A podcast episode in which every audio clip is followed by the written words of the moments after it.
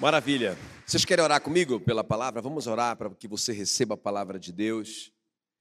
Irmãos, qualquer resposta a uma oração é um milagre, não é? Você orou por uma bicicleta e recebeu a bicicleta, é um milagre, não é? Orou por uma casa, recebeu a casa, é um milagre. Receber de Deus é sempre um milagre. A revelação da palavra é sempre um milagre. Quem está me entendendo? Você não recebe revelação só por ficar ouvindo com seu ouvido físico. Você recebe a revelação da palavra quando Deus concede esse pedido de oração para você. Amém, queridos? Então eu quero te desafiar. Peça para que o Espírito Santo fale no seu coração. Peça para que ele abra os olhos do seu entendimento, para que você compreenda a palavra, para que Ele te dê a resposta que você precisa. Vamos orar? Não fique só ouvindo a minha oração, quero te desafiar, ore mesmo. Ore, aproveite esse tempo mesmo para você falar com Deus. Senhor, fala comigo. Te manifesta nessa manhã no meu coração, como o Senhor se manifestou para o Moisés através daquela saça ardente. O Senhor falou com ele, o Senhor liberou a tua palavra, o Senhor o orientou sobre tudo que ele deveria fazer no Egito, como ele livraria o povo de Israel do Egito. Senhor, faz de novo, fala conosco, nos orienta pela tua palavra nessa manhã. Em nome de Jesus. Comece a orar, comece a orar. Oh, querido Espírito Santo, nós invocamos, Senhor, o poder da tua palavra nessa manhã. Invocamos, Senhor, a revelação da tua palavra também, Senhor. Oh, abre os olhos do nosso entendimento. Derrama sobre nós espírito de sabedoria e de revelação no pleno conhecimento de Deus Senhor, nós queremos conhecer a Deus, nós queremos, queremos conhecer a vontade de Deus, queremos conhecer o caráter de Deus, queremos conhecer os planos de Deus a nosso respeito, queremos saber as orientações que Deus tem para nós. O Espírito Santo fala no nosso coração individualmente nessa manhã, que essa palavra, Senhor, seja é, personalizada para cada um de nós, cada um ouça aquilo que precisa ouvir, cada um tenha a resposta que precisa ter, Senhor, nessa manhã. Em nome de Jesus Cristo. Senhor, assim como o Senhor curou ali o cego Bartimeu, ele não podia ver o Senhor, ele não era capaz de seguir o Senhor por causa da sua cegueira, mas o Senhor o curou, o Senhor, o Senhor abriu os olhos dele. Então, o Bartimeu pôde ver o Senhor. O Bartimeu pôde conhecer o Senhor. O Bartimeu agora tinha condições de seguir o Senhor, os caminhos do Senhor. Senhor, faz de novo, faz de novo. Nós estamos como Bartimeu nessa manhã. Jesus, filho de Davi, tem compaixão de mim. Jesus, filho de Davi, tem compaixão de mim. Abre os nossos olhos, porque nós queremos ver a tua face, queremos ver os teus caminhos, queremos obedecer a tua voz. Em nome de Jesus. Amém, amém, amém, amém. Glória a Deus. Se você crê na sua oração, dá uma grande salva de palmas para Jesus. Aleluia. Aleluia. Pode sentar, queridos. Muito bom dia a todos. Graça e paz, sejam todos muito abençoados nessa manhã. Eu quero ler só um versículo com você, poderoso. Segundo Reis 4, 2. Eliseu lhe perguntou, que te hei de fazer? Dize-me, que é o que tens em casa? Ela respondeu, tua serva não tem nada em casa, a não ser uma botija de azeite. Amém? Então, queridos, muito forte isso aqui, falou demais no meu coração essa semana. Vocês conhecem bem essa história, deixa eu só é, é, revisá-la para você. Uma mulher chega desesperada né, com o profeta Eliseu, porque o marido dela morreu. Ela chega assim, dizendo para o profeta: O meu marido, teu servo, morreu, e tu sabes que ele temia ao Senhor. Eu acho lindo o que ela fala. Não é? Então é um homem de Deus, é um homem que servia a Deus, é um homem que temia a Deus. E ele morreu. E ele deixou uma grande dívida agora e agora, por causa dessa dívida, os credores estão vindo buscar os filhos para serem escravos. Tem um detalhe interessante aqui, que o Flávio, o Flávio Joséfo, quem já ouviu falar sobre o Flávio Joséfo, não é? Ele é um historiador do primeiro século, ele é respeitadíssimo.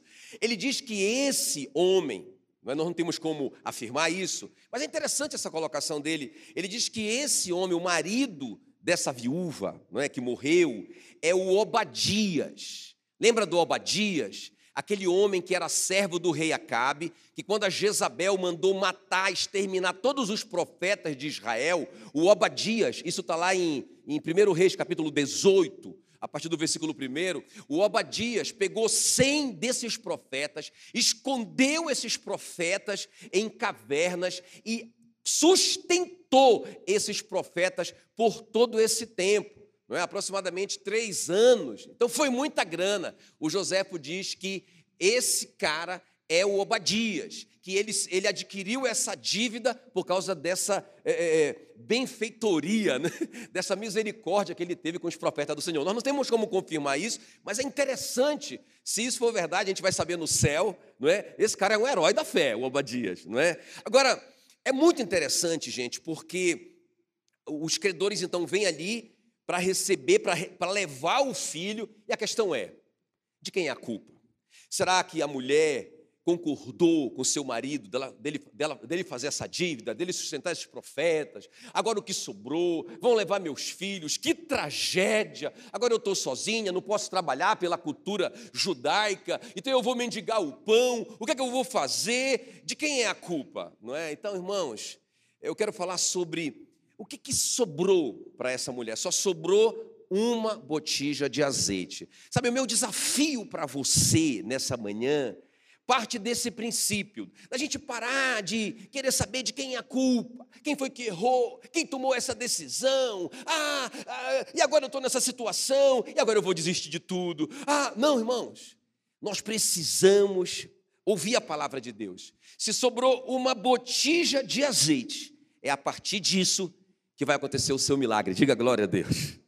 Uma botija de azeite é, é quase nada, é uma coisa insignificante, mas através disso o profeta Eliseu vai fazer o grande milagre. Tem outra coisa importante aqui nessa introdução, que o ministério do profeta Eliseu é muito semelhante ao ministério de Jesus. Por isso que os teólogos dizem que o Eliseu é um tipo de Cristo. Porque, primeiro, o nome deles, né? Olha, Eliseu significa Deus é salvação. Jesus significa Javé, ou Jeová é salvação. Ou seja, é muito próximo. Outra coisa importante, Jesus ressuscitou, não é? Mortos, o Eliseu ressuscitou o filho da viúva, vocês conhecem bem a história. Jesus curou cegos, o Eliseu também Lembra quando ele orou para que os, os, os, soldados que vieram prendê-lo ficassem cegos? Depois ele orou de novo para que Deus curasse aqueles soldados da sua cegueira. E também outra coisa importante: o Jesus curou leprosos. O, também o profeta Eliseu curou o leproso. Como é o nome do leproso que ele curou? O Naamã, muito bem. Jesus multiplicou pães. O Eliseu multiplicou pães? Sim, multiplicou pães. Jesus andou sobre a água. Eliseu andou sobre a água? Não, ele não andou sobre as águas, mas ele fez um, um machado flutuar. É? então, o ministério deles é muito parecido. E também, irmãos, aqui, no que nós estamos falando hoje, isso aqui é um milagre financeiro que vai resolver a vida daquela família, Jesus fez milagres financeiros, sim ou não? A multiplicação dos pães e dos peixes é um milagre financeiro. Quando o Pedro veio pedir dinheiro para Jesus, não é, para pagar os impostos, Jesus mandou ele pescar e dentro do peixe tinha uma moeda que pagou o imposto deles, todo, deles todos. Quem está me entendendo? Milagres financeiros. Então, irmãos, eu quero falar com você nessa manhã o nosso tema. No reino de Deus, nada se perde, tudo se cria e ressuscita. Bora repetir esse tema que é importante. Vamos repetir bem forte. No reino, nada se perde, tudo se cria e ressuscita. Agora vocês. E ressuscita, não é? A frase do Lavoisier era: na natureza, nada se cria, nada se perde, tudo se transforma. Mas no reino de Deus é diferente. Irmão, nada se perde. Deus aproveita o que sobrou. Aproveita uma vasilhinha de azeite. Aproveita o seu erro até. Não é? Deus aproveitou o erro dos irmãos do José, as injustiças dos irmãos do José e fez um grande milagre através do José. Nada se perde no reino. Agora, tudo se cria, continua se criar. Na natureza, não. A, a chuva que cai aqui é a mesma chuva que evapora, condensa de novo e cai de novo. Já está tudo criado na natureza. Nada se cria, também nada se perde. Tudo se transforma, mas no reino não. Irmãos, Deus criou de novo aqui, através de um pouquinho de azeite, um monte de azeite. Amém? Então, no reino de Deus, no reino de Deus é diferente, nada se perde, tudo se cria. Amém, queridos? Então é sobre isso que a gente vai falar tudo se cria e ressuscita. É impressionante como que Deus pega os nossos maiores fracassos, as nossas maiores tragédias, as nossas maiores mortes e transforma aquilo em ressurreição. Amém, queridos? Estão prontos? Então eu quero mostrar para vocês como que o Eliseu fez. É importante a gente entender isso. isso. A gente vai aplicar isso na nossa vida. Não é? Eu tenho certeza que eu não estou aqui ensinando só uma mensagem para você. Eu tenho certeza, irmãos, que Deus falou no meu coração para eu falar com vocês sobre isso. Talvez alguns aqui estão pensando, puxa vida, mas eu cometi um grande erro. Um, sei lá, foi um grande erro financeiro que eu fiz. Agora eu estou nesse prejuízo terrível. Para de pensar assim. Deus vai pegar esse erro e vai transformar numa grande vitória na sua vida. Diga glória a Deus. Ah, mas eu cometi um grande erro no meu casamento. Ah, foi uma grande tragédia. Tudo que sobrou do meu casamento foi uma pequena vasilha de azeite. Ótimo, ótimo. Então, vamos recomeçar. Porque no reino de Deus é assim, aleluia. Nada se perde, nada se perde, tudo se cria, tudo se cria e ressuscita em nome de Jesus. Amém? Então vamos ver. A primeira coisa aqui que a gente tem que fazer, a nossa parte, diga comigo, não desista. Diga, eu não vou desistir. Diga bem forte, eu não vou desistir. Agora grita, eu não vou desistir. então, a primeira coisa aqui, não desista. O que sobrou? O que sobrou? O que sobrou do seu erro? O que, que sobrou? Não desista. Olha o que diz aí, segundo Reis 4, 3. Então, disse o profeta Eliseu, lembra? O Eliseu aqui é o tipo de Cristo. Ela correu para o Eliseu nós temos que correr para Cristo. Amém, queridos? Então a resposta que o Eliseu dá é a resposta que Cristo nos dá. Segundo Reis 4:3, então disse ele: Vai, pede emprestadas vasilhas a todos os teus vizinhos, vasilhas vazias, não poucas. Irmãos, essa história não está na Bíblia para nosso entretenimento. Deus podia fazer de qualquer jeito, ele podia simplesmente resolver o problema da mulher, mas aqui tem um ensino poderoso para nós. Qual que é o primeiro ensino aqui? É ação. Qual que é o primeiro ensino aqui? Vai. Qual que é o primeiro ensino aqui? Não fique aí no, nessa depressão. Não fique aí se culpando, não fique aí fazendo a conta. Ah, o meu marido cometeu essa loucura, prejudicou nossa família, e agora? Não, sai daí, vai, vai fazer alguma coisa não é? vai pedir vasilha. Claro, não é qualquer coisa, é aquilo que Deus está dirigindo. Deus dirigiu essa mulher, pediu vasilhas emprestadas. Eu não sei o que Deus vai dirigir você fazer. Mas se você correr para Jesus, Senhor, tudo que sobrou foi um pouquinho de azeite. Ah, eu tive um grande prejuízo. Fracassamos, erramos. Na área que você está necessitado, ok? Na área que você está necessitado. E agora, o que, que eu faço? E Deus vai te dar um comando. Ele vai te dar uma palavra de autoridade, talvez ele esteja até te dando agora através do seu profeta. Vai, pede emprestadas vasilhas a todos os teus vizinhos, vasilhas vazias, não poucas. Irmãos, sabe, nós temos que partir desse princípio. Escuta bem que eu vou te falar. O apóstolo Paulo ensina em Filipenses 3,13: esquecendo-me das coisas que para trás ficam e avançando para as que diante de mim estão, eu prossigo para o alvo. Nós temos que partir desse princípio. Eu penso que muita gente, muito crente, sabe, fica lá atrás. Ah, e nunca sai de lá. Ah, porque fizeram essa injustiça comigo. Ah, porque erraram comigo. Ah, porque o governo. Ah, porque o meu pai. Ah, porque a minha mãe. Ah, porque o meu irmão. E fica preso lá atrás. Irmão, coloca isso na sua cabeça, está na Bíblia. Só prossegue quem esquece. Olha, esquecendo-me das coisas que para trás de mim ficam e avançando para as que estão diante de mim, prossigo para o alvo. Só avança, só prossegue. Quem toma essa primeira decisão? Aqui zerou. Eu vou partir daqui. Eu não vou ficar olhando para lá, eu vou ficar olhando para lá. Amém, querido? Então, qual é a primeira coisa? Ação. Qual é a primeira coisa? Haja. Qual é a primeira coisa? Vai pedir as vasilhas emprestadas. Poxa, mas isso aí não resolve o meu caso. Vasilhas. Eu preciso de um milagre financeiro. Mas não foi isso que Deus falou? Vai, faz o que Ele mandou.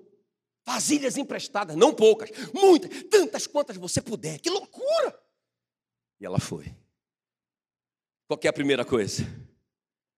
Qual é a primeira coisa? Não desista. Não desista. Não fica parado. Vamos lá. Posiciona aí. Posiciona. Fica em pé aí, só para a gente treinar. Bora lá, bora lá. Posição de guerreiro aí. Posição de guerreiro. Nada de. Ó, peito para fora, barriga para dentro. Quem puder. Eu estou brincando. E aqui, ó, assim, ó. ok? A posição é essa, irmão. Vamos lá, Senhor, esquecendo das coisas que para trás de mim ficam, prosseguindo para as que estão diante de mim. Aleluia. Só prossegue quem esquece. Vamos lá, vai dar certo. Aleluia. Aleluia. Então a primeira coisa é: não desista. Irmãos, olha o exemplo, olha o exemplo que nós temos. Olha o exemplo do faixa preta que nós temos, Hebreus 12, 1. Corramos com. Corramos com. Grita aí. Hebreus 12, 1. Agora, vamos lá. Então, corramos com. Diga, grita aí, perseverança. Ou seja, o que é, que é perseverança? É paciência. O que é, que é paciência? É longanimidade. Sabe, é a gente permanecer ali, corramos com perseverança a carreira que nos está proposta. Como que eu faço isso, Senhor? Versículo 2: olhando firmemente para o Autor e Consumador da fé, Jesus o qual, em troca da alegria que lhe estava proposta, suportou a cruz, não fazendo caso da humilhação, e ele está assentado à destra do trono de Deus. Sabe, irmão, qual é o nosso modelo? É Cristo. Ah, pastor, eu fui muito humilhada nessa história toda. Eu não consigo me mover, estou arrasada. Irmã, irmã, se você não se posicionar, se você não imitar o mestre que foi humilhado muito mais do que você, Pensa, ele foi injustiçado, ele foi cuspido, ele foi preso, ele foi é, é, caluniado, tudo isso, irmãos, e ele ficou na posição. Na posição. Teve as crises dele? Teve. Suou gotas de sangue? Suou. Orou ao pai: Pai, se possível, aposta de mim esse cálice? Sim. Mas, irmãos, ele não desistiu. Meu Deus do céu. É o nosso modelo. Sabe, qualquer um que pensar: Ah, estou arrasado, vou desistir que é que a Bíblia nos, nos manda fazer? O que é que a Bíblia nos manda fazer? Corramos com perseverança. Como? Olhando firmemente para Cristo. Aleluia.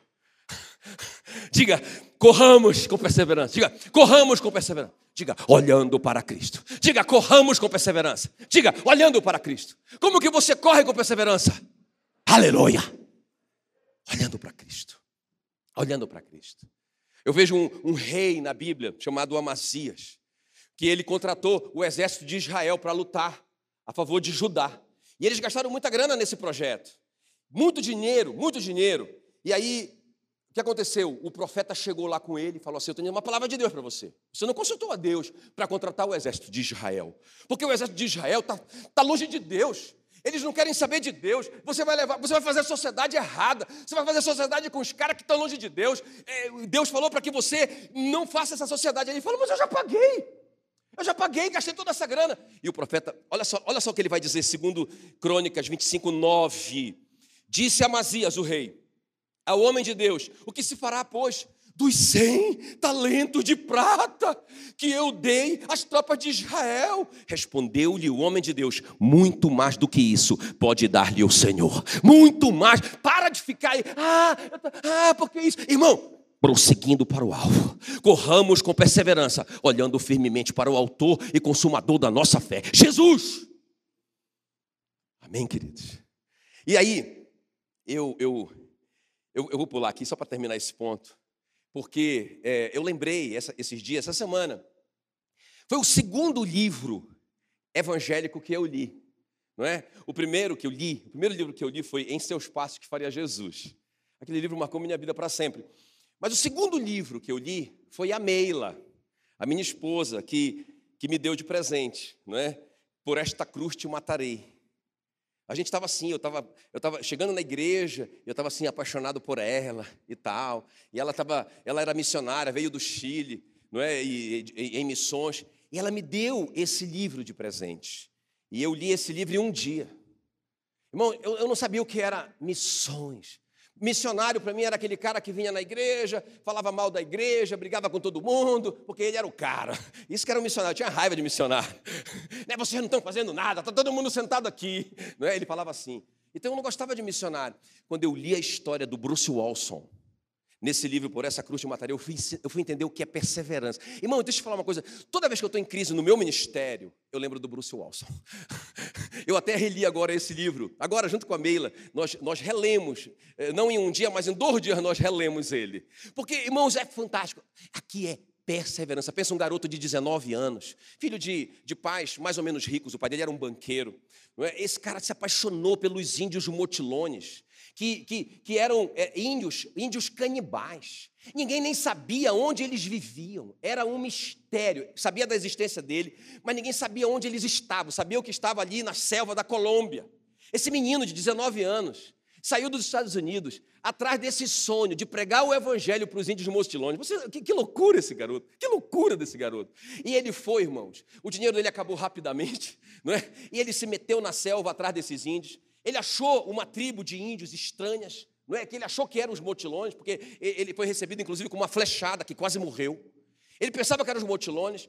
Ele ficou um ano com essa tribo para tentar é, comunicar com eles. Depois de um ano ele descobriu que não eram os motilones, era outra tribo. Agora ele já estava comunicando com aquela tribo. Ele disse, mas e os motilones? Ele disse, não, os motilones ninguém. Eles, eles são terríveis, eles são perigosos, eles são canibais. E, e, o, e, e o, Bruce Walsh falou: eu, eu, preciso que vocês me levem até eles. Irmãos, pense esse cara. Esse cara se, eh, conseguiu achar os motilones. Ele viveu no meio dos motilones por mais de 20 anos. Não é? Esse cara ganhou prêmio da ONU. Ele transformou os motilones. Ele organizou ele, ele, ele traduziu a Bíblia na linguagem dos motilones, ganhou milhares, milhares. Eles se converteram e, com, e como eles eram muito fortes e respeitados, os motilones saíram ganhando todo, todas aquelas comunidades indígenas. Esse cara revolucionou. Ele tinha 19 anos quando ele fez isso. Irmãos, esse cara adoeceu. Ele, ele, ele, ele morreu, quase que ele morreu várias vezes. Olha, é grandes de milagres, mas ele sempre voltava. Ele nunca desistia. O nome disso é perseverança. A Bíblia diz que nós não podemos desistir porque se nós desistirmos, a alma dele não se alegra em nós. Nós, porém, não somos daqueles que retrocedem. Aleluia! Glória a Deus. E a segunda coisa? Então qual é a primeira? Não desista. Eu quero, eu, quero te, eu quero te indicar, leia esse livro. Por essa cruz te matarei. Bruce Walson. Segunda coisa. Fique a sós com Deus. Estava falando para Mila agora de manhã, amor, pensa. Qualquer dificuldade que a gente possa pensar, ah, tá difícil o ministério. É só a gente reler por essa cruz te matarei. Esse cara não tinha apoio de ninguém, ele não recebia é, é, salário de ninguém. Agora, escuta bem, o livro, o livro por essa cruz te matarei, em 1973, que foi a primeira edição, vendeu 300 mil exemplares. Ele já ficou rico, o Olson, né, quando ele voltou de lá. Hoje, esse livro já vendeu milhões, é um best-seller. Pensa só, não é? Mas ele não estava pensando nisso. Ele estava pensando na paixão dele por aqueles índios que estavam se perdendo e iam morrer. E ele alcançou eles para Jesus. Vamos lá, a segunda coisa. Fique a sós com Deus. Diga bem alto, diga, diga grita aí, grita aí, diga, grita aí, diga, bem forte, diga. Fique. Qual é a primeira coisa? Não desista. Qual é a segunda coisa? Fique a sós com Deus. Olha só o que o Eliseu vai dizer para ela, segundo Reis 4:4. Então entra, fecha a porta sobre ti e sobre os teus filhos. Irmão, isso aqui é tão sério. Eu vou te, vou te compartilhar um princípio muito sério. Não só que aconteceu aqui, mas você, vê que, você vai ver a base dele nas Escrituras. A gente ficar a sós com Deus. Falei disso um pouquinho na semana passada, mas é muito interessante porque, olha só, o Eliseu manda que a mulher e os filhos entrem no quarto, fechem a porta. E aí, eles vão fazer, vão cumprir aquilo que o Eliseu mandou eles fazerem. Ok? Ou seja, eles vão cumprir a palavra de Deus, aquela loucura, de pegar o vaso pequeno de azeite e derramar nos baldes, nos muito balde que ela tinha. Mas aquilo, aquilo ali era uma orientação de Deus. Aquilo ali era uma palavra. Mas, mas como que tinha que ser feito isso? Como que teria que ser, que ser obedecido isso? Fala para mim. Com a porta fechada. Só ela e os filhos. É muito importante a gente entender isso. Com quem que o Eliseu aprendeu isso? Ele aprendeu isso com o profeta Elias, o seu discipulador. Lembra quando o profeta Elias chegou na casa da viúva, o menino estava morto. Ele subiu no quarto, trancou a porta, ele ficou sozinho com o menino. Quem está comigo? Ok? Ele ficou sozinho com o menino. O que foi que ele fez? Depois que ele ficou sozinho, ele orou.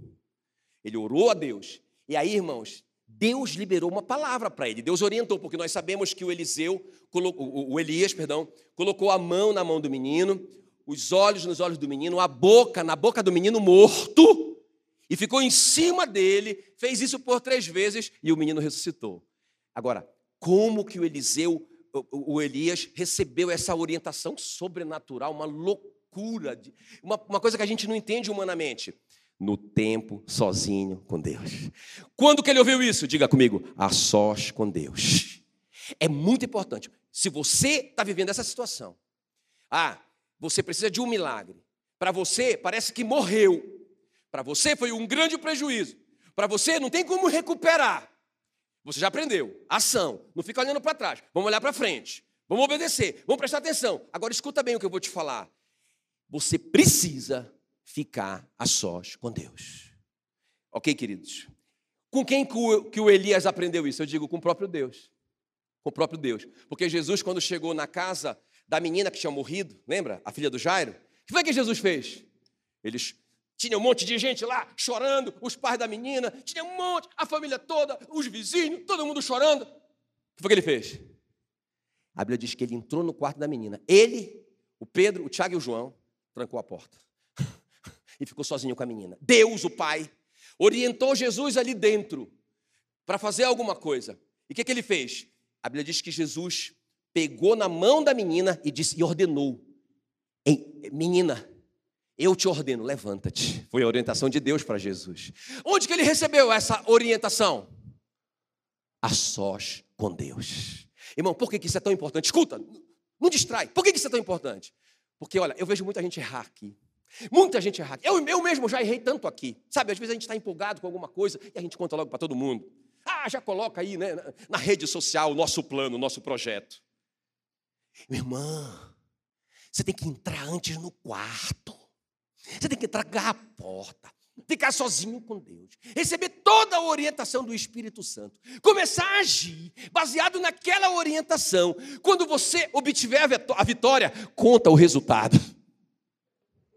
Eu vou fazer isso, eu vou fazer aquilo, ano que vem, daqui a 10 anos, vou fazer, vou fazer, vou fazer, e não faz nada. Sabe por quê, irmãos? Porque entra um monte de incredulidade no seu quarto. Aquela pessoa que, que não acredita, porque você tem uma direção de Deus. Você tem a sarça ardente. Você lembra da sarça ardente que falou com você? Vai lá, liberta o meu povo do Egito. Mas aquela pessoa não viu. Aquela pessoa não ouviu. Aí quando você conta para ela, ela vai dizer: não vai dar certo, não. Olha, muitos tentaram e não conseguiram. Você vai fracassar. E você começa a pensar como ela está pensando. Então, irmão, tem coisa que é secreta. É você, o seu marido. É você, sua esposa. No máximo, seus filhos. Entra, fecha a porta, fica em secreto. Teu pai que ouve em secreto te recompensará.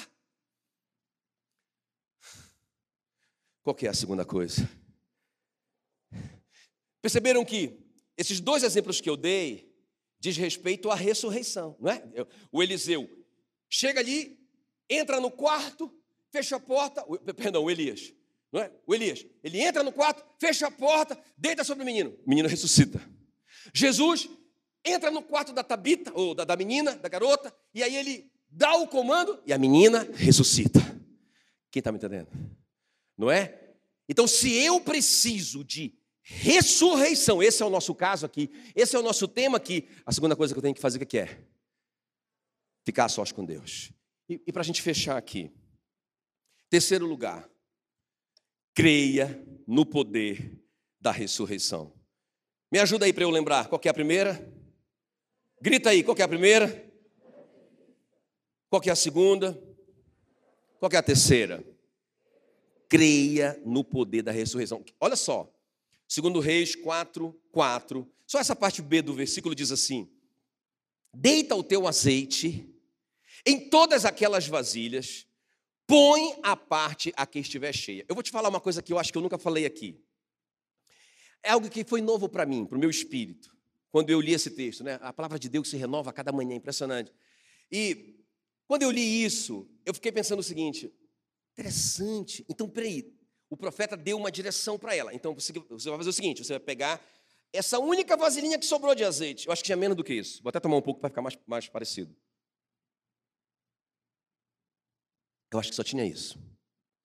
Porque ela disse: Olha, eu tenho uma vasilha pequena, com um pouquinho de azeite. E o profeta dá a direção para ela, então, para ela agir, para ela se levantar, para ela não ficar olhando para trás, para ela partir daquele ponto. Aquele é o ponto zero. Ela não tem que voltar. Ela não tem que voltar para o negativo. Aqui zerou. Vamos para frente. Pega vasilhas, muitas, e ela faz, ela obedece. Ela pega tantas quantas ela pode, ela e os filhos dela, os dois, que seriam levados como escravos. Vamos lá, vamos fazer. Então ela faz. Então ela volta com as vasilhas e os meninos ela se tranca no quarto, ela não deixa ninguém interferir, nenhuma opinião, nenhuma incredulidade, nenhum olhar de que você não vai conseguir. É só nós e Deus. Deus prometeu, é entre nós e Deus. Tranca essa porta aí, menino. Trancou. Agora, é interessante isso, eu quero que você preste bem atenção aqui. Porque, irmãos, eu creio que quando o profeta, para você entender bem isso, quando o profeta deu aquele comando, você vai entrar, fechar a porta, pegar a vasilha pequena e colocar dentro da grande, eu creio que o que o profeta criou nela foi uma nova visão. Porque, irmãos, eu não sei se vocês fariam assim, mas eu, eu com certeza, se, eu, eu acho que eu sou muito visual. Eu imagino muito. Eu estou lendo um texto, eu fico imaginando como foi. Eu tenho certeza, irmão, que eu passaria a semana inteira imaginando eu derramando a pequena nas grandes e nunca acabando o azeite. Eu ficaria pensando o tempo todo nisso. Eu criaria essa imagem na minha mente. Eu creio que o profeta teve esse objetivo de criar nela, escuta isso aqui é chave. Eu estou falando que a terceira coisa é crer no poder da, da ressurreição e a fé parte desse primeiro princípio de você ver aquilo que vai acontecer no futuro. De você ver agora o que vai acontecer no futuro. Porque a Bíblia diz que a fé é certeza de coisas que se esperam, é a firme convicção de fatos que não se veem. A fé não lida com o futuro. A fé lida com o presente, com o agora. A esperança lida com o futuro, ok? A Bíblia faz uma diferença. Primeiro, primeiro Coríntios, né? primeira carta aos Coríntios 13, versículo 13. Agora permanece a fé, a esperança e o amor. Significa que fé e esperança são coisas diferentes. A esperança lida com o passado, com, com, com o futuro. Diga assim comigo. A esperança. Diga a esperança. Lida com o que vai acontecer. Diga a fé. Lida com o que já aconteceu. Eu posso ver pelos olhos da fé. Se alguém disser a este monte, ergue-te, lança-te ao mar, e não, e não duvidar no seu coração, mas crê que se fará o que diz, assim será. Quando estiveres, quando estiveres orando, crede que já aconteceu convosco, e assim será. Isso é fé. Então, irmão, escuta bem. O profeta dá para ela uma visão. Quando ele diz: chegue em casa, tranque a porta, pegue a pequena e derrame nas grandes. Ela ficou pensando nisso. Uma nova visão da situação dela. Em vez dela ficar pensando na conta do banco que estava aí não sei quantos de milhões e ela tem que. Ah! Não. Uma nova visão. Quem está me entendendo? Substitua a visão de derrota pela visão de vitória, pela promessa de Deus na sua vida, pela fé. Agora escuta bem. Pastor, mas isso tem uma base bíblica? É isso que eu quero te mostrar. É muito interessante, irmão, porque veja bem. Quer ver? Começa em Gênesis. Quando Deus fala com Abraão sobre que ele vai ser pai de muitas nações, ele não dá conta de entender isso. Mas como assim? Se eu não tenho nenhum filho, e o único que eu tenho nem é meu filho, é meu escravo. É? Então Deus fez o Abraão ver. Primeiro Deus chamou o Abraão, é, porque Abrão, que era o nome dele, é pai exaltado, ou seja, paizão. Ele era o paizão, gente boa, o paizão. Agora, depois, Deus falou para ele: agora você vai se chamar Abraão. O que quer dizer Abraão? Pai de nações. pai de multidões. Então, primeiro Abraão começou a falar isso. Peraí, mudei de nome. Aí a Sara chega, Abraão, não, não, amor, meu nome agora é pai de multidões. E a Sara entrou na onda. Inclusive, ele disse para você que você não vai mais ser Sarai, que, que quer dizer princesa. Não é? Agora você vai, vai, vai ser Sara, você vai ser a mãe dessas nações também. e aí eles começaram a se chamar assim, agora pensa os vizinhos. Como assim? Pai de multidão. Esse Abraão ficou doido. Pai de multidão? Mãe de multidão? Como assim? E eles começaram a falar, mas não era o suficiente. É importante a gente começar a falar diferente, irmãos. Eu acho que alguns não passaram ainda nem por esse ponto, estão falando só derrota. Agora, Deus dá uma visão para Abraão. Ele fala assim: Abraão, vem cá, vem cá, vamos conversar de novo sobre aquele assunto de muitos filhos. Sai da tua tenda, vem aqui, vamos bater um papo. Olha para cima. Ele olhou, conta as estrelas. Diz que os homens, os, os, os astrônomos dizem que os homens conseguem contar seis mil estrelas. Seis mil estrelas. Irmão Abraão não conseguia contar nunca aquelas estrelas. Ele ficou frustrado que ele não conseguia contar. Então Deus disse para ele: Abraão, é para que você entenda que você não vai poder contar a sua descendência. Tá ligado? Agora o Abraão tem uma visão. Agora ele tem um pensamento. O que é uma visão? É um pensamento muito nítido. É quase que uma imagem mesmo da coisa. O Abraão, agora ele chama a Sara de mãe de multidões, a Sara chama ele de pai de multidões, e eles veem uma grande nação, incontável como as estrelas do céu e como a areia da praia do mar. Vai ser assim. Cada vez que o Abraão vai na praia, ele diz: Assim vai ser minha descendência. Porque eu estou vendo, cada vez que ele sai à noite, ele olha para cima e diz: Assim vai ser minha descendência. Então de manhã ele passa o dia pensando nisso, à noite ele passa a noite pensando nisso. Quando ele acorda, acorda, ele já pega na areia, vai ser assim. Quando ele fica à noite, ele olha para as estrelas. O tempo todo mudou a visão dele. Quem está me entendendo? Irmão, nós temos que crer.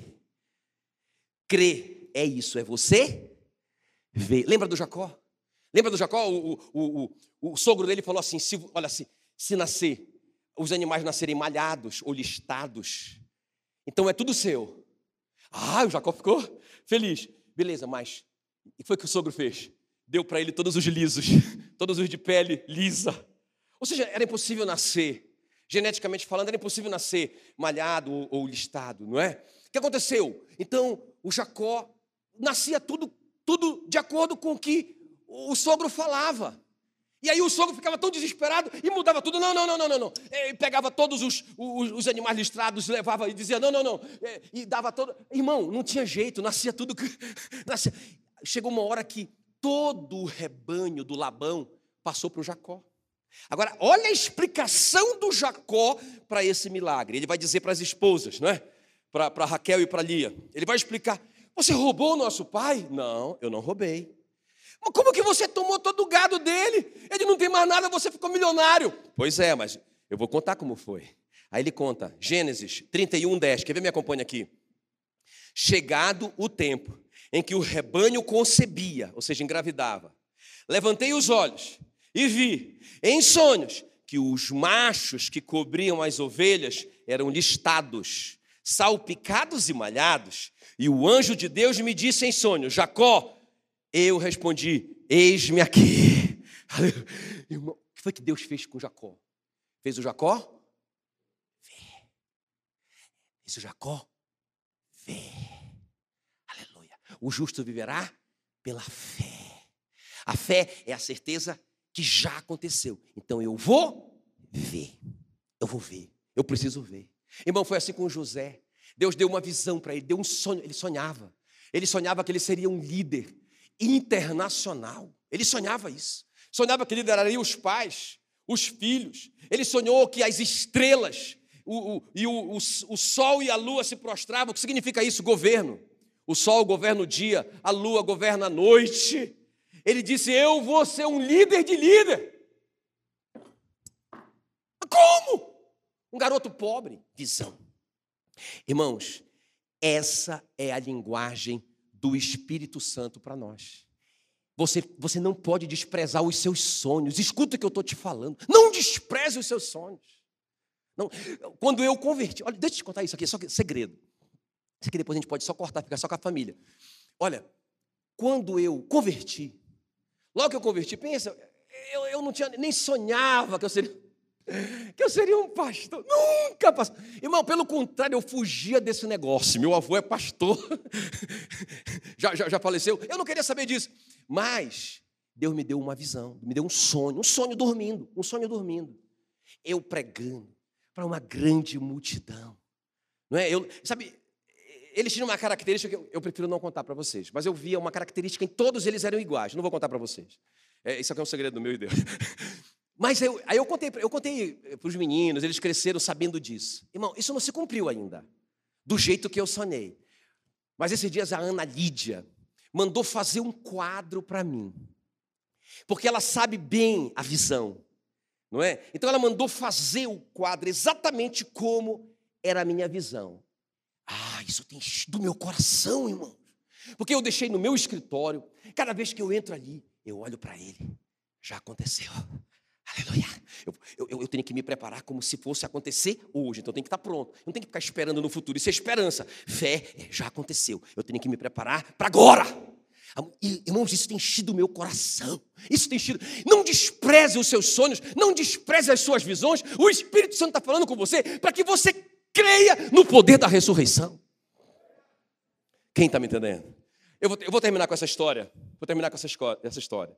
Uma mulher, uma mãe, procurou o David, David Show, David Jong Show da Coreia. Faleceu agora há pouco tempo, né? Um, um grande líder da maior igreja do mundo. Então, essa mulher perguntou, é, é, falou para o show o seguinte: pedindo oração, a minha filha é uma prostituta terrível. Ela é uma mulher suja, uma mulher imunda. Ela falou todas essas palavras, eu estou só repetindo o que ela falou. E disse assim: ela sai com, com os, os amigos do meu marido, ela sai com os amigos do meu filho. É muito triste a vida que ela vive. Ela é uma prostituta. E o David Show falou para ela: esse é o problema, esse é o seu problema, porque você está vendo a sua filha como uma prostituta.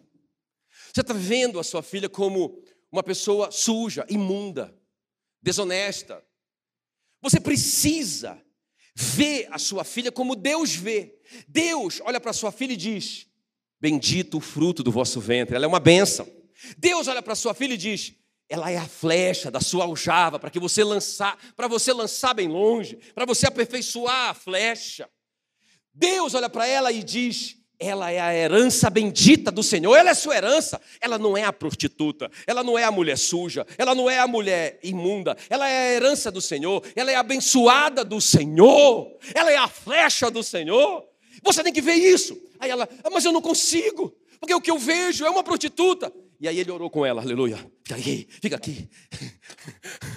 Ele orou com ela. Ele orou com ela, ele orou com ela, ele orou com ela, Senhor, muda a visão dela. Dá uma visão para ela. Ela. Ele orou ali com ela, e aí ela, acabou a oração. Aí, ela, ele perguntou: Como é que você está vendo a sua filha? Eu estou vendo, eu estou vendo a minha filha. Feche os seus olhos e pense na sua filha voltando para casa. Pense na sua filha como uma mulher correta, trabalhadora, com o marido dela. Com os... Pense, veja. Irmãos, ela viu. Está me entendendo? Nós precisamos ver, nós precisamos ver, nós precisamos ver. E aí, ele, ela viu, ela viu. Nunca mais diga que a sua filha é assim. Nunca mais diga que o seu marido é assado. Nunca você diga que o seu filho é assim. Nunca diga que a situação do país é assim. Nunca diga que o seu salário é assado. Nunca diga que você não vai conseguir. Não diga isso. Veja pelos olhos da fé as promessas que Deus falou para você. Irmãos, aí o que aconteceu? Essa moça, um dia ela estava, inclusive, num motel, com um amigo do pai dela. E ali, no motel, é o David Show que conta, num dos livros dele, ela começou a sentir tão se sentir tão suja. Ela começou a chorar tanto. Olha, ela pediu para ir embora, ela foi embora e ela não tinha para onde ir. E o homem levou ela para frente da casa dela, mas ela, não, ela já não, ela morava meio que na rua já. Ela tinha sido, ela tinha abandonado a família.